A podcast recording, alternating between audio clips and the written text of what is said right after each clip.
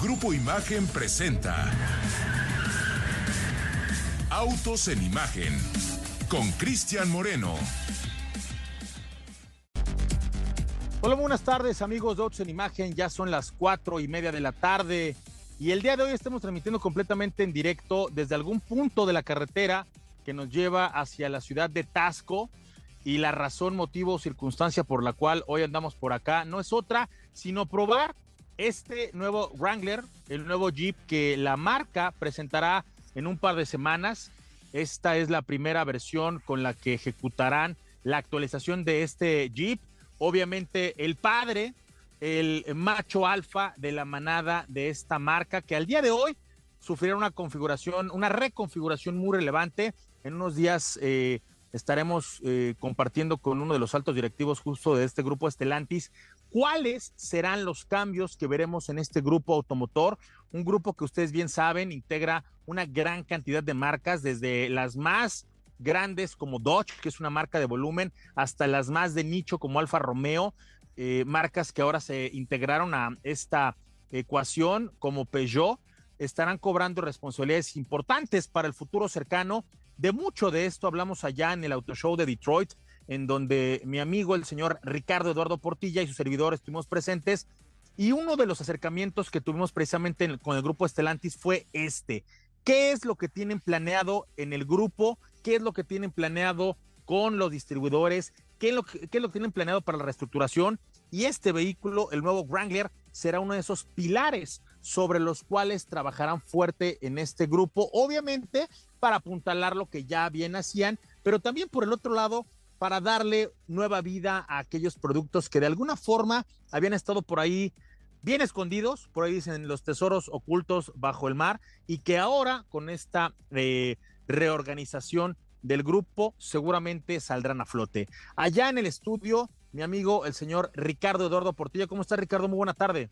¿Qué pasa mi querido Chris? Muy buenas tardes. Y rápidamente, ¿te acuerdas que ayer platicamos pues de varias eh, noticias sobre Tesla, sobre el señor Elon Musk? Pues hoy se suma una más y es que resulta que poquito más de un año de que Elon Musk comprara Twitter, pues ahora está afrontando una eh, dura verdad y es que resulta que su red social Twitter, en aquel entonces ex, actualmente pues ha perdido el 90% de su valor y esto lo está reconociendo el mismo Elon Musk que pues ya reconoce que X podría haber perdido el 90% de su valor en eh, poquito menos de un año.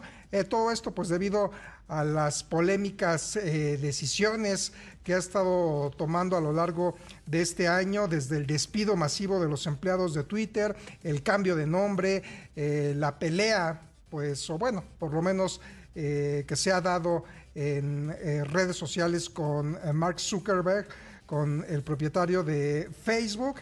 Y bueno, pues ya ahorita están mencionando de que al momento de que Elon Musk compró eh, Twitter, el precio fue de 44 mil millones de dólares y hoy en día, y de acuerdo al cálculo hecho por un periodista de la publicación Fortune, el valor de X pues no está superando los 4.4 millones de dólares, una décima parte de lo que el filántropo pagó el señor Elon Musk. Pues mira, Ricardo, me parece muy relevante decir que los negocios así son. Muy probablemente algo que él vio en su momento con eh, Twitter, ahora ex, eh, funcionaba. Me parece que la esencia de la red ahí sigue y lo hemos visto con Threads, ¿no? Una, una red que prácticamente fue un copy-paste de Twitter y que pues subió como la espuma. En muy poco tiempo tuvo una, una gran eh, respuesta, muchos adeptos, pero de ahí no hubo mayor interacción con ellos. Eh, sin embargo, eh, la, pues si no estructura, más bien la usabilidad de Twitter, la velocidad con la que puedes leer en muy, en muy pocos caracteres información, es algo que al día de hoy todavía se mantiene dentro de, esta red. Yo esperaría, y la gente que se pregunte por qué demonios estamos hablando acerca de, ex, ex, ex Twitter, en Auto en Imagen, bueno, porque este hombre ha hecho negocios extraordinarios eh, en otros rubros, en otras áreas. Uno de ellos, y que también el día de ayer hablábamos con Pablo Alberto Morro Castillo, es lo bien que le ha ido con Tesla, que está a punto de alcanzar la cifra de 5 millones de vehículos comercializados un número que se espera se alcance para finales de este año y que evidentemente habla de lo, de lo genial que puede llegar a ser Elon Musk en los negocios. Tiene, tiene muchos negocios y de muchas eh, categorías. Me parece que el tema con Twitter ha sido algo en lo que se han berrinchado. Esperemos que salga adelante eh, en esta situación. Sí, que justamente por atender estos negocios, como es el caso de, de, la red social, pues algunos inversionistas de Tesla, que como bien mencionas, Chris, pues es una empresa, un modelo de negocio que le ha funcionado bastante bien y que ha venido, guste o no, a revolucionar pues la forma en la que conceptualizamos los vehículos, sobre todo eléctricos, pues de repente pone eh, las decisiones que está, que está haciendo Elon Musk, pone nervioso a los inversionistas y le ha traído altibajos pues en su, en su modelo de negocio que es el, el automotriz y del cual pues le ha estado funcionando bastante bien. Pero bueno, dicen por ahí no le eches dinero bueno al malo. Ya veremos qué es lo que ocurre en el corto, la estrategia de Elon Musk allá en Twitter. Mi querido Pablo Alberto Morro Castillo, muy buena tarde. ¿Cómo estás por allá en eh, Ciudad de Imagen? ¿Qué tal, señor Moreno? Muy buena tarde. Buena tarde al auditorio. Mucha información para este martes en Autos en Imagen. Eh, fíjate que en el marco de la Semana del Clima de Nueva York, Volvo dio a conocer que todos sus modelos equipados con motores a diésel dejarán de producirse a principios de 2024. Vamos a estar platicando de todos los detalles eh, con respecto a esta información y también eh, hablando de Elon Musk, eh, pues el Tesla Model 3 fue el séptimo vehículo más arrendado en Estados Unidos en el segundo trimestre de 2023 y digo, al final, si bien puede parecer un hecho poco interesante, lo notable de esto es que es la primera vez que un vehículo eléctrico llega a esta posición. También vamos a estar platicando de estos detalles. Y es que aquí, eh, digo, tomando la coyuntura de esta información que nos estás dando, Pablo, cuando hablamos de un vehículo arrendado, hablamos de un vehículo con las características que finalmente a quien utiliza este tipo de servicios le funcionan. Por un lado, tiene que ser un vehículo que, no se vaya en precio por las nubes, ¿no? Por el otro lado, tiene que ser un vehículo muy eficiente, que te ahorre en consumos energéticos. Y en algunos mercados, el poder rentar un vehículo 100% eléctrico también te dota de ciertos privilegios. Por ejemplo, ahora que estuvimos de gira allá por, por Múnich, en Alemania, hay zonas en donde únicamente puedes acceder con un vehículo cero emisiones. Entonces, me parece que el cúmulo de virtudes que está teniendo ahora el Model 3 es uno que además a las propias compañías de vehículos en renta, pues también les da estímulos en términos de exención de impuestos y una serie de, detalles que creo yo que han posicionado muy bien. Como tú bien lo dices, los tiempos están cambiando. Anoten este, este tweet, ¿no? Como dicen por ahí, y vean en el, en el mediano plazo la eh, gran cantidad de vehículos eléctricos que se van a sumar a estos que están siendo altamente consumidos por las empresas de vehículos en renta, ¿no? Este es el primero de una oleada de vehículos que vendrán justo con esta tecnología en el futuro cercano. Y hablando de cosas momento y la coyuntura, acerca de esa circunstancia que está ocurriendo en donde luego de lo que ocurriera en Estados Unidos con esta huelga que los eh, miembros del sindicato de la UAW, los trabajadores de la industria automotriz en Estados Unidos, en el caso específico de Canadá, dicen que han recibido una oferta muy generosa y, muy viable por parte de la marca del óvalo azul y que esto pudiera acercar al de trabajadores de la industria automotriz allá en Canadá a llegar a un acuerdo. Ellos se desmarcan por completo de lo que está ocurriendo con eh, la Unión Americana y con este sindicato de la UAW y se forman en el lado de aquellos que están cerca de la acción y cerca de obtener un acuerdo para alejarse de la huelga, Ricardo. Sí, pues el, sindicato eh, canadiense Unifor amplió hasta las 23.59 eh, horas de hoy martes, pues para ampliar este plazo y llegar a un acuerdo con Ford para la firma de un nuevo convenio colectivo. El sindicato señaló en un comunicado que ha decidido extender pues este plazo tras recibir una oferta sustancial de última hora por parte de la empresa, Ford en este caso. Eh, este sindicato Unifor representa a unos 5 mil empleados de Ford, esto allá en Canadá, y ha advertido que si no se llega a un acuerdo en las próximas horas, pues iba a estar convocando a una huelga entre sus agremiados. El sindicato pues señaló que las principales diferencias se centran en los aumentos salariales, así como en las pensiones. Esta huelga de Unifor pues estaría afectando a una planta de montaje de vehículos, dos plantas de producción de motores y varios centros de distribución de partes. La huelga en las plantas eh, de, de, estas fábricas pues coincidiría con el paro que el sindicato está dando de la UAW y prácticamente Unifor pues está negociando con los tres grandes fabricantes de automóviles también pues para, obtener un convenio colectivo para los próximos cuatro años. Unifor que está representando aproximadamente a 20 mil trabajadores tanto de General Motors, Ford y Estelantes, pues decidió que las negociaciones que mantenga con Ford pues van a estar marcando la pauta de las que van a estar realizando con los otros dos fabricantes, por lo que la amenaza de huelga pues solo estaría afectando a las plantas de la empresa del óvalo azul, esto allá en Canadá. Y fíjate, me parece que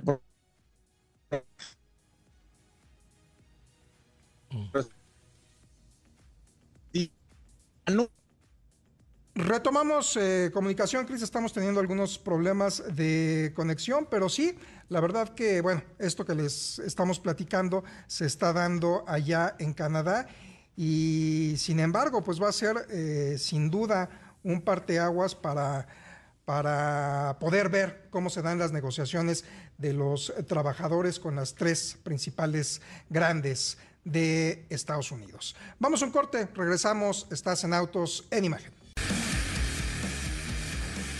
Bueno, y cuando está por dar las 4 de la tarde con 49 minutos, estamos de regreso y como ahora derrochamos presupuesto, vamos a traer a los micrófonos de Autos en Imagen al señor Héctor Ruesga, quien junto con Pablo Alberto Monroy Castillo y servidor, así como con Ricardo Portilla, vamos a hablar acerca de este garage que tiene que ver con las cajas CBT, amadas por algunos, odiados por otros tantos, por otros muchos, que finalmente es una solución es una solución que nos permite ahora traer una eh, serie de cambios continuamente variables que se ha popularizado, sobre todo porque los japoneses, con estos nuevos motorcitos que, que mejoran los consumos de combustible, pues recurren a esta tecnología, pues obviamente para eficientar más este tipo de cambios.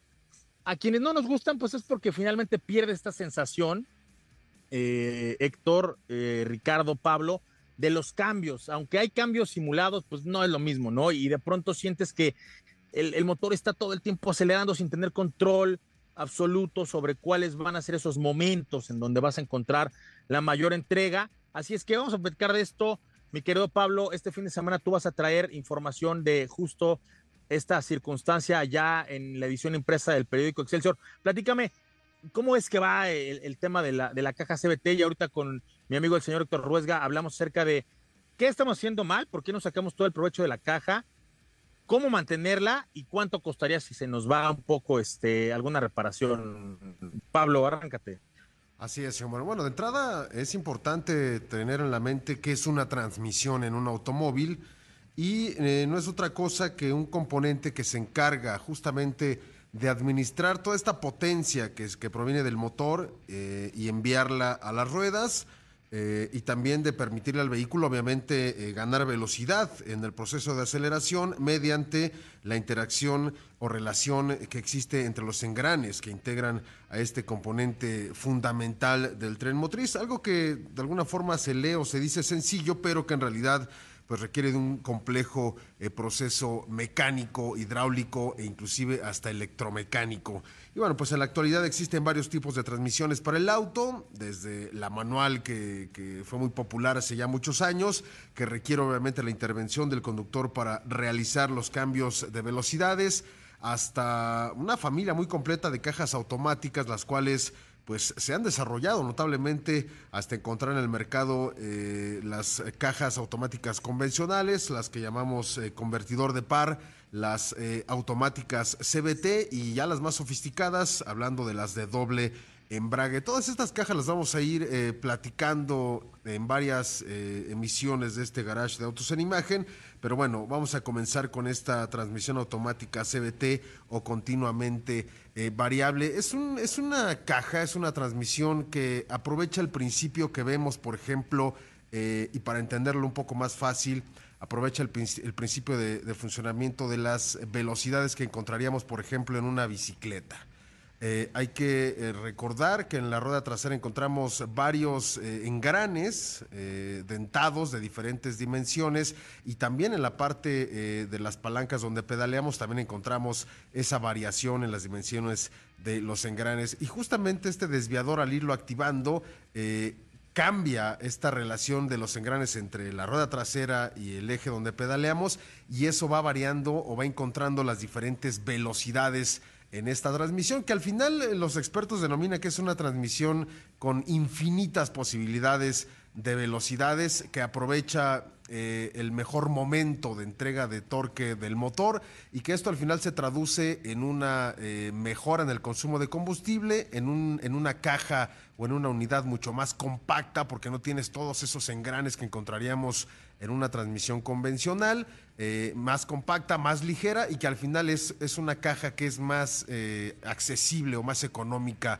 de fabricar a gran escala. Esas serían como sus principales eh, ventajas, pero insisto, esta, esta, esta capacidad que tiene de, alterar la relación entre la polea principal, que es la que sale o está conectada al motor con la polea que se conecta a las ruedas que van a empujar el coche, se puede variar y estos, estas se conectan mediante una banda, una banda metálica que al final eh, funciona con el rozamiento de, la interacción entre estas dos poleas y tienes una infinidad de, combinaciones y de, velocidades, ¿no? Que al final otra de las ventajas que podríamos tener es que aceleras y la aceleración es continua, no tienes ese, esa, no es perceptible esa diferencia en los cambios y que eso de alguna forma podría brindar eh, comodidad al, conductor al momento de, pisar el acelerador en un coche que tiene estas, esta transmisión.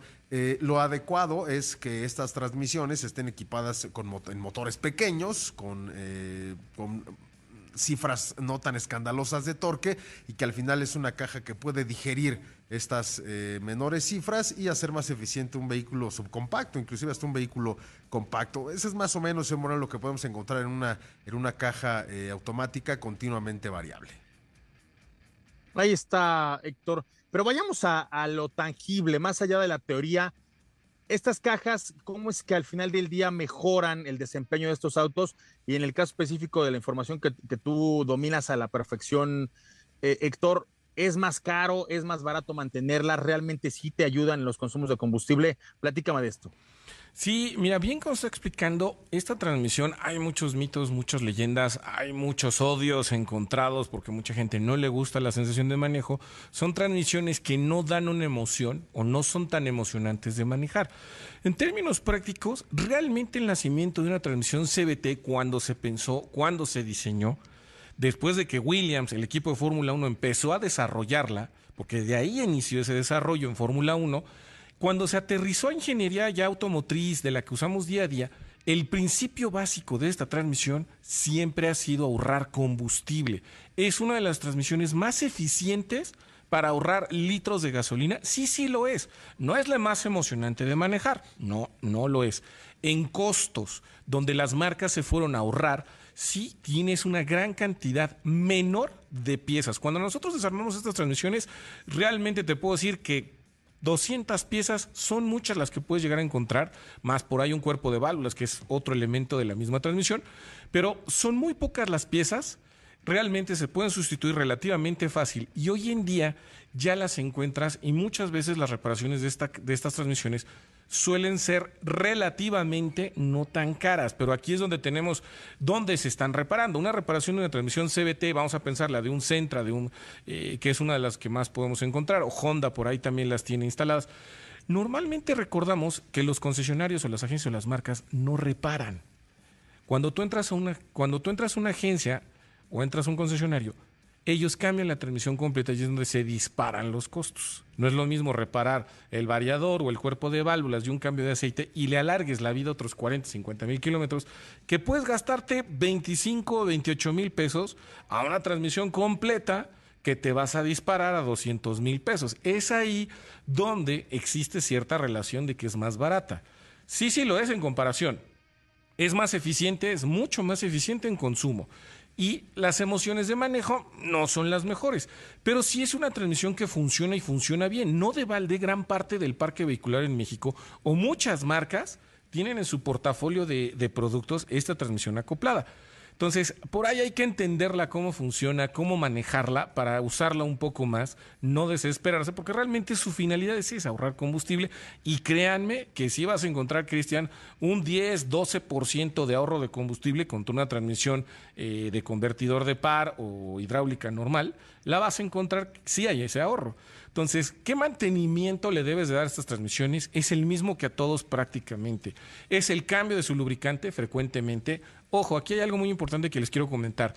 Hay que comprar el aceite adecuado. Transmisiones CBT llevan aceite de transmisión CBT no puedes mezclarlos porque puedes lastimar los recubrimientos o los, los componentes se lastiman, requieren otro tipo de lubricación y otro, sobre todo otro tipo de antifriccionantes. Trabajan a temperaturas diferentes, tienen desgaste diferente. Entonces, si quieres, podemos seguir platicando después del corte, pero sí, es una muy buena transmisión. Vamos a un corte y al regresar hablamos acerca de cuánto cuesta cambiar una o reparar una. Regresamos. Bueno, y les quiero contar que en el mundo existen personas que conducen, pero muy, pocos que, muy pocas que lideran. Con Omoda O5 GT podrás experimentar ambas. El nuevo modelo de Omoda te invita a romper los límites de lo convencional con tan solo 13.99% de tasa de interés y un 0% de comisión por apertura. Omoda O5 GT convierte cada trayecto en una emocionante aventura hacia el futuro asegurando que aquellos que lo conducen siempre tendrán la posibilidad de destacar entre la multitud. Recorre un millón de kilómetros con la garantía de moda y rompe paradigmas al volante de un nuevo O5 GT. Consulta la información completa en www.moda.mx.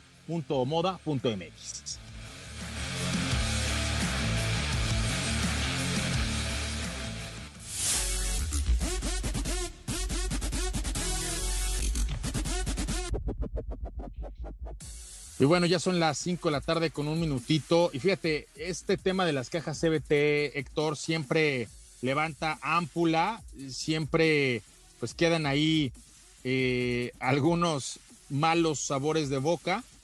Y me dice Alberto, buenas tardes Cristian, las cajas CBT, y me voy a ahorrar aquí la marca, pero dice las cajas CBT de esta marca para la camioneta que él maneja son malísimas. La reparación de este mugrero de transmisión me salió en 43 mil pesos. Vi también muchos, y me dice otra marca de autos, con el mismo problema en el taller.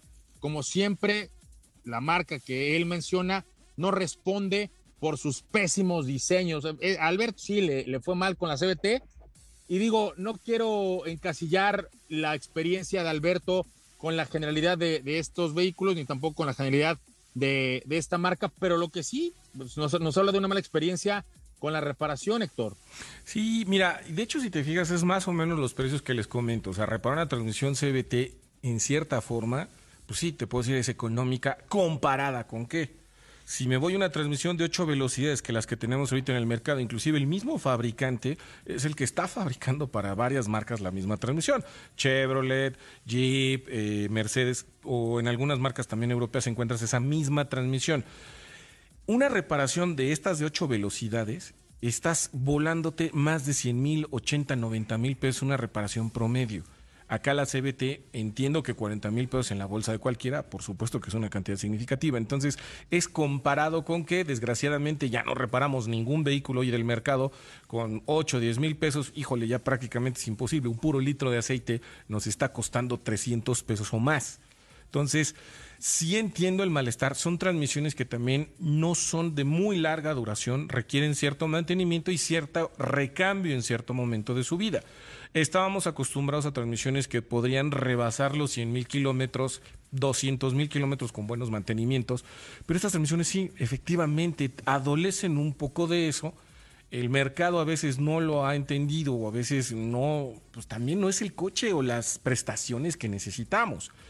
Hoy por hoy la transmisión que todas las marcas siguen usando, inclusive con algunos ingenieros de varias marcas, siempre tenemos esta sana discusión, siguen prefiriendo la de convertidor de par porque es la que más kilometraje, porque es la que más confiabilidad da. Sin embargo, no es la más eficiente. Se ha ido perfeccionando, esa es otra cosa, con la bendita electrónica. Las CBTs también se han ido mejorando mucho. Ya no es la primera que encontramos en los finales de los noventas, que por ahí empezaron varias marcas a probar. Yo me acuerdo cuando Audi sacó las primeras CBTs, créanme que en su momento fueron una pesadilla. Ya hoy en día son de las más eficientes. Honda también es una de las mejores en CBT, déjenme decírselos. Nissan mejoró mucho, inclusive con electrónica lograron los escalones. En resumen, hay que tener cuidado, hay que tener mantenimiento y conocer el producto es una recomendación que les podemos dar entender un poco cómo funciona la CBT, porque a veces forzamos mucho las transmisiones. Muchos clientes que tengo que llegan a los talleres o a veces en las agencias, nos damos cuenta que exceden un poco las prestaciones del coche con tal de buscar un poco más de potencia o un poco más de velocidad y ese tipo de cuestiones. Hay que entender para qué es el producto un poco.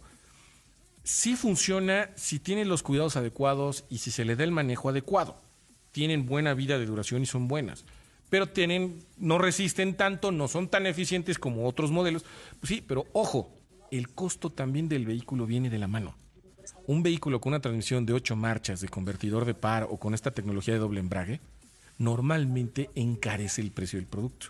Entonces ahí hay que voltear a ver también a dónde accedemos a comprar y qué estamos comprando. A lo mejor conviene un seminuevo con una de convertidor de par a estar invirtiendo en uno que vamos con una CBT, que sabemos que vienen mantenimientos, que hay que checar si también se acercan a ver sus garantías, muchas marcas, a mí me ha tocado que inclusive la transmisión falla antes del tiempo de la garantía y con gusto la planta te repone la, la caja o si tu vehículo ha llevado todos los servicios a tiempo y forma, también las plantas te hacen un demérito, te ayudan. Hoy en día muchas marcas entienden el problema del producto.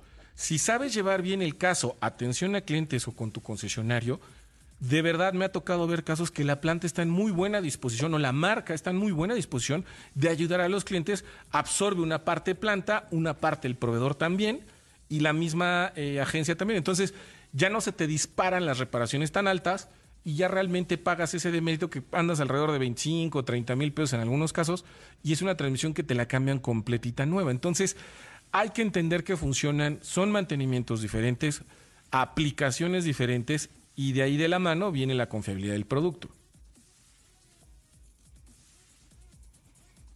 Cristo, estás. Ahora, ¿cuál es el mantenimiento? Sí, eh, ¿cuál es el mantenimiento correcto? ¿Cuál es el mantenimiento que tú recomiendas para que esta caja alargue los periodos de vida y no caiga en estas situaciones de pues fallar, inclusive antes de que, de que eh, bueno, más bien una vez que la garantía haya terminado? Mira, con y sin garantía, es muy importante, obviamente con garantía acérquense a su concesionario. El cambio de aceite de la transmisión automática, ese cambio de fluido, es la sangre del cuerpo de la transmisión. Si ustedes renuevan este lubricante, créanme que le van a alargar la vida a todos los componentes de la transmisión. Un cambio de aceite de estas transmisiones de una de te puede costar alrededor de 6, 8 mil pesos, dependiendo cuántos litros de aceite, cuánto vale el filtro. Si es un poquito caro el cambio de aceite, pero lo hagas cada 35 o 40 mil kilómetros, yo se los recomiendo mucho. A lo mejor el fabricante no tiene la ficha técnica, no tiene el manual en esas fechas o en esos momentos. Pero esto es muy variable. No es lo mismo manejar tu, tu Versa que trae, tu Centra que trae transmisión CBT en la ciudad de Monterrey, por darte un ejemplo, y la Ciudad de México o la de Cuernavaca. El calor, la, geografía, si hay más subidas, bajadas, la altitud, el cómo se, se mueve el vehículo, varían mucho. Entonces, el trabajo de la transmisión es completamente diferente aquí que en Monterrey o que en Guadalajara o que en Aguascalientes. Cambien el aceite, busquen una buena marca de lubricantes. Hay gran marcas, hay grandes marcas ya en el mercado, muy accesibles. En las tiendas de autoservicio automotriz, créanme, van a encontrar cuatro o cinco marcas diferentes. La mayoría son muy buenas cámbienle el aceite y créanme que van a ver el resultado o les va a alargar la vida de su transmisión. Entonces, cada 35 o 40 mil kilómetros, aceite y filtro de tu transmisión. En la, en la agencia, aún pueden ustedes pedirlo, oye, ya sé que estoy en garantía y todo eso, pero de todas maneras quiero hacerlo. Háganlo, vale mucho la pena y ahí sí van a alargar muchísimo la vida de cualquier transmisión, sea del, del funcionamiento que sea.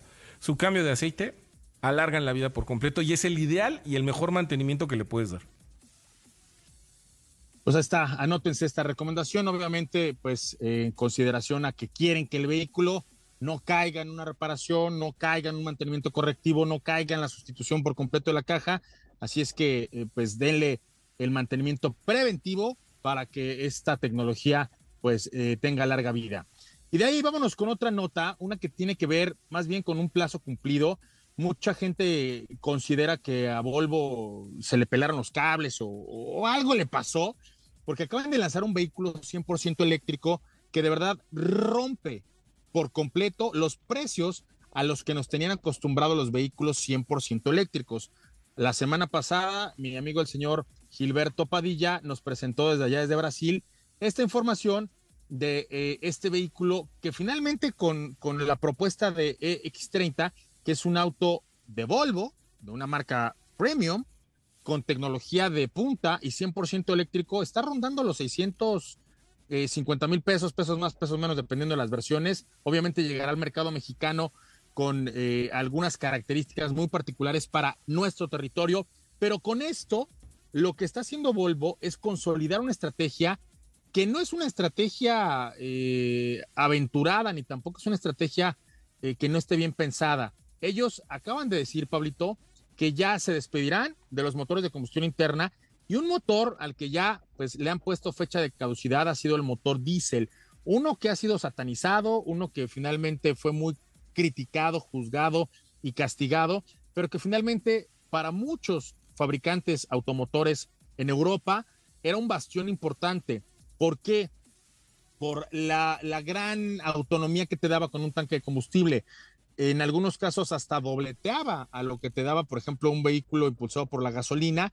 Pero Volvo ha dicho, nosotros tenemos objetivos muy claros, las adversidades pues las hemos sorteado en diferentes eh, ocasiones y vamos en serio hacia el proceso de electrificación y vamos en serio hacia la disminución radical de emisiones contaminantes en nuestros procesos de fabricación. Es decir, ellos van a fabricar autos que en la planta también generen cero emisiones y en consecuencia, pues todo el ciclo, tanto de manufactura como de uso, estará en cero emisiones. Así ya han condenado al diésel, mi querido Pablito Monroy, lo cual pues eh, consolida la estrategia de, Volvo y deja en claro que son muy ambiciosos en sus proyectos.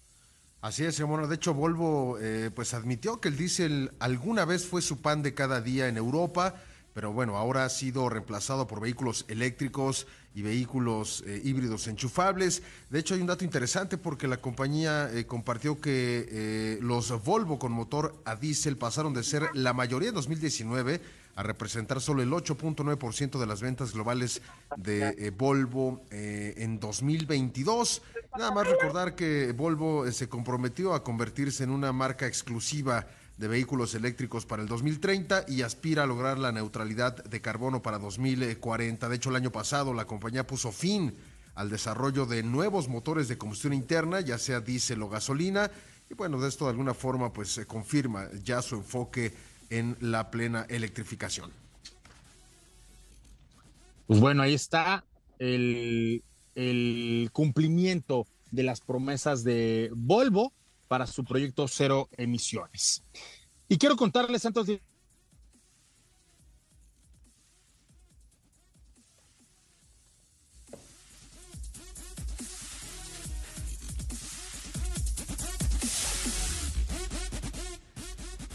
Y bueno, pues eh, quiero invitarlos a que vivan el impulso imparable del pádel, la gran experiencia del Cupra Padel Tour Imagen 2023. El primer tour de categorías amateur y open está ya por comenzar en Guadalajara. Acompáñenos del 21 al 24 de septiembre en el Club de Padel Sport de la ciudad de Guadalajara. Las inscripciones están agotadas ya prácticamente en todas las categorías, pero los invito a que obtengan más información en www.cuprapadeltourimagen.mx. Lo repito, www.cuprapadeltourimagen.mx o al teléfono 222 34 65 65 9. Va de nuevo 22 23 46 56 59. Cupra Padel Imagen 2023. Vamos un corte, regresamos. Esto es Autos en Imagen con Cristian Moreno. Bueno, ya estamos de regreso y ahora les quiero contar que justo con Audi Plus, ahora todos los modelos 2024 en adelante cuentan con hasta cinco años de garantía incluida. Este tema de Audi Plus, pues más que una garantía es permanecer en una familia, es mantener una relación muy estrecha con la, con la marca. Los dos primeros años no tienen límite de kilometraje. Además, hay una garantía extendida por tres años adicionales o 150 mil kilómetros, lo que ocurra primero. Además, con este Audi Plus Performance, todos los modelos RS, esta que es la familia de vehículos más deportivos de la Casa de los Cuatro Aros, y e-tron, modelo 2021 en adelante. Recuerden, Audi Plus Performance con todos los modelos RS y el e-tron modelo 2021 en adelante cuentan con mantenimiento gratis. Esto es obviamente un, una gran oportunidad mantenimiento gratis hasta por cinco años o 90 mil kilómetros, lo que ocurra primero, cinco años de garantía y obviamente para más experiencias fascinantes. Esto de verdad es una gran oportunidad para aquellos que, que buscan tener sus vehículos al 100. Audi, liderazgo por tecnología.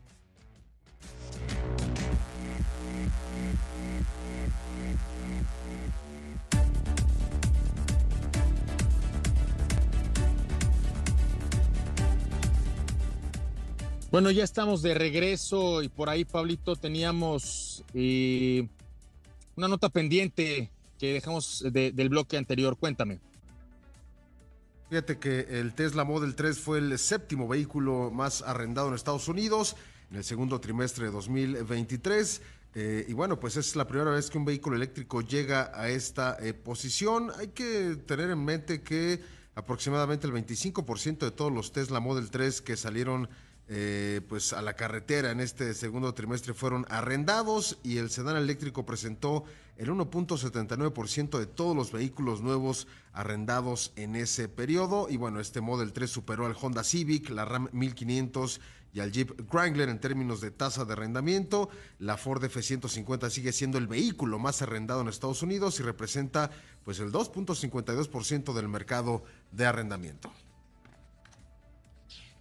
Y bueno, fíjense cómo estas cosas, las decíamos un ratito, van a cambiar por completo ahora que han llegado estos nuevos vehículos eléctricos que nos dan una gran autonomía. Estos vehículos eléctricos que, pues por la menor cantidad de piezas, también están mejorando el desempeño y, el, el uso.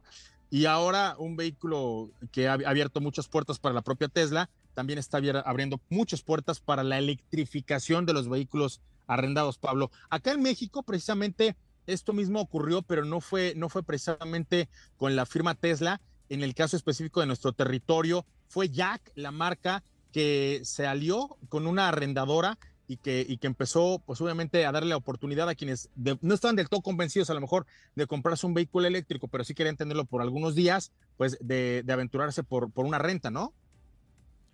Así es, señor Moreno, y, y es justamente, es una posibilidad, no solamente en términos de, beneficios que puedes tener eh, en términos fiscales y, en otros aspectos, sino también es una buena forma, creo que es el primer gran paso para conocer un vehículo eléctrico. Si al final eh, lo manejas y aún no, no, estás convencido, quizá no, no tienes esa, no, desembolsaste esa gran inversión por un vehículo eléctrico, me parece que esa es una de las grandes apuestas, el arrendamiento eh, aquí en nuestro país, sobre todo con vehículos eléctricos de Jack. Oye, Pablito, y fíjate que un paso adelante de lo que los medios eh, europeos, que son tus fieles aliados para tu monitoreo, hicieron, nosotros hace unas semanas, justo cuando estuvimos allá en el Auto Show de Múnich, hicimos un live en donde reportábamos todos los detalles que ya le veíamos a esta nueva Tiguan. Recordemos eh, dos cosas para que la gente que nos está escuchando o los que nos ven a través del canal 3.4 de televisión abierta más o menos aterricen. El Tiguan que nosotros transmitimos desde Múnich es un Tiguan específicamente diseñado y desarrollado para Europa. Un Tiguan más corto, aunque creció con respecto a la generación anterior, uno que se parece más o menos a las dimensiones de la Teca, ya llega con tres principales eh, evoluciones con respecto a lo que le conocíamos y también con respecto a lo que le conocemos a la versión que va a venir a nuestro territorio y a la versión que se va a vender en América, esta que se fabrica allá en la planta de Cuautlancingo. El primero, vemos un nuevo frente y vemos un, una nueva, un nuevo diseño para las calaveras en la parte posterior. Esto mucho más parecido a lo que le hemos visto al Golf de la más reciente generación. Entonces es un auto que se alinea con el diseño de, de Volkswagen. Lo segundo, es un vehículo que aerodinámicamente luce pues eh, una evolución eh, más hacia el, toque coupé. El, el, Tiguan era una camioneta que era como más cuadrada, era una camioneta obviamente que, que, se veía en formas más geométricas, más robusta, y ahora lo hemos visto con, una, eh, con un toque más de estilización. Y lo tercero que me llama poderosamente la atención, honestamente no nos permitieron subirnos a la camioneta porque sabían que nos le íbamos a comer el mandado a los medios europeos, pero lo que sí nos pudimos dar cuenta, y somos así medio chismosos, así como esta pantalla que tenemos aquí en este, en este Jeep Wrangler, es una pantalla mucho más larga, en el caso específico de Tiguan, incrementaron significativamente las proporciones de su sistema de infoentretenimiento, de esta interfaz, y esto evidentemente encaminado a que cada vez más este tipo de vehículos estarán complementados con una eh, alta cantidad de eh, servicios en línea, con una alta cantidad de, conectividad, es decir, ya prácticamente el auto te va eh, con esto que ahora está de moda, que es la inteligencia artificial, te va a entender cuando quieras ir a la casa, cuando quieras ir por un café, cuando quieras ir a la oficina, cuando a lo mejor vas eh, al, paso habitual de los fines de semana, ya con todo lo que conlleva esto, desde la navegación hasta la temperatura,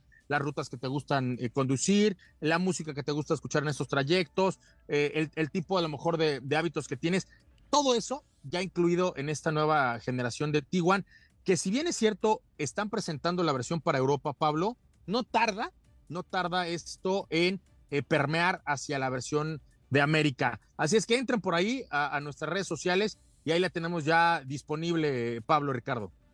Así es, bueno, de hecho, en la, camioneta que tú tuviste la oportunidad de ver ahí en Múnich, eh, pues eh, ya presentaba eh, eh, obviamente el diseño definitivo, pero todavía tenía este, este camuflaje que de alguna forma eh, pretendía ocultar algunos rasgos, aunque no, no lo hacía del todo al 100% porque eh, estaba adherido perfectamente ya a la carrocería definitiva de esta, de esta nueva ejecución, pero eh, sí, justamente estuvo en exhibición de esta forma ya en Múnich y lo que hace hoy la marca es presentar ya las primeras imágenes oficiales eh, de esta camioneta ya sin el camuflaje, una camioneta que eh, la parte frontal se asemeja mucho a lo que vemos en los diseños, por ejemplo, de la familia ID, ¿no? Eh, con estos faros estilizados unidos por una línea luminosa de LEDs. Además, en esta nueva generación de Tiguan cambia eh, considerablemente el coeficiente aerodinámico, reduce la resistencia al avance en la parte frontal.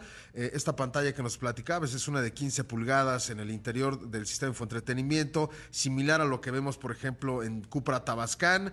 Eh, también encontramos ya muchas asistencias de seguridad HADAS en esta eh, nueva generación y bueno, pues eh, ya la encontraremos también en variantes diésel, gasolina con o sin hibridación ligera, así como el híbrido enchufable cuya autonomía eléctrica te permite 100 kilómetros de recorrido y también obviamente la variante 100% eléctrica.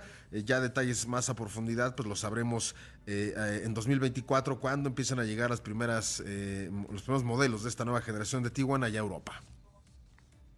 Un favorzote, Pablito. Por favor, retoma esta publicación para redes sociales y que la gente vea lo que nos encontramos allá en Múnich. Pues bueno, ya, ya nos despedimos. Por ahí algo pendiente rápido, Ricardo.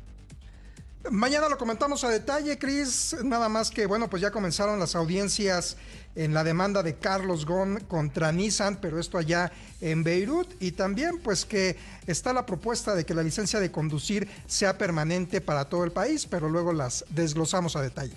Gracias. Mi querido Héctor, muchísimas gracias. Hasta mañana. Posemos la tecnología, manejen con cuidado. Pablito, nos despedimos. Nos escuchamos el día de mañana, señor Moreno. Yo soy Cristian Moreno, por hoy pagamos motores. Mañana en punto de las cuatro y media de la tarde hasta entonces. Y si usted sale a manejar, por favor, manos en el volante y no en la pantalla del celular. Hasta mañana. Grupo Imagen presentó Autos en Imagen con Cristian Moreno.